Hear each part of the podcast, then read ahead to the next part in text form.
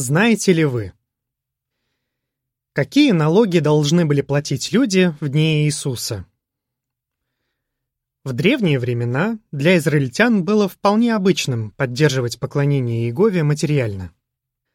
Но ко времени служения Иисуса на земле система уплаты налогов стала для евреев запутанной и обременительной.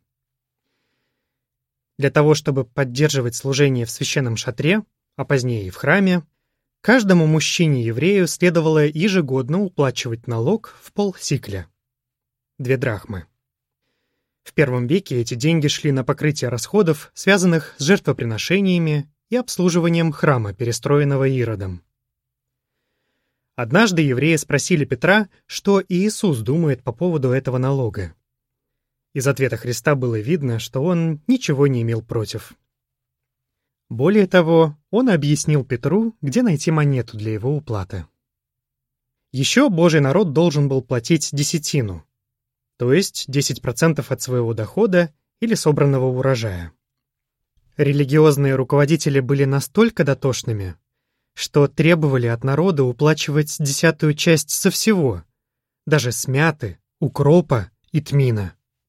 Иисус не оспаривал, что десятину платить нужно, но он укорял лицемерных книжников и фарисеев, ведь они пренебрегли тем, что более важно в законе.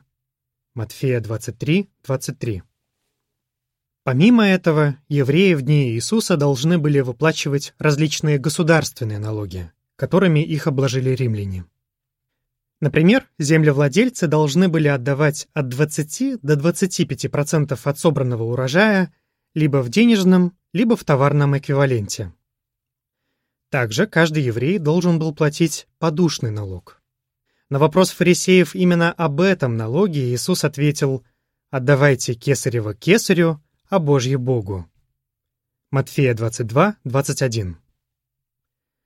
Такой же позиции в отношении уплаты налогов придерживаются и христиане сегодня.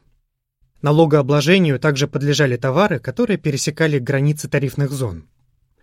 Местами сборов этих налогов были порты, мосты, перекрестки дорог, городские ворота и рынки. Во времена римского господства налоговое бремя стало непосильным. По словам римского историка Тацита, при императоре Тиберии, правившем при жизни Иисуса, Сирия и Иудея, обремененные непомерно большими поборами, обратились с ходатайством о снижении податей. Ситуацию усугубляло и то, как именно собирали налоги. Право на эту деятельность покупалось на аукционе. Его получали те, кто предлагал наибольшую сумму. А они уже нанимали людей, которые непосредственно собирали налоги. И те, и другие наживались за счет налогоплательщиков. Судя по всему, одним из тех, кто имел в своем подчинении таких сборщиков налогов, был Закхей.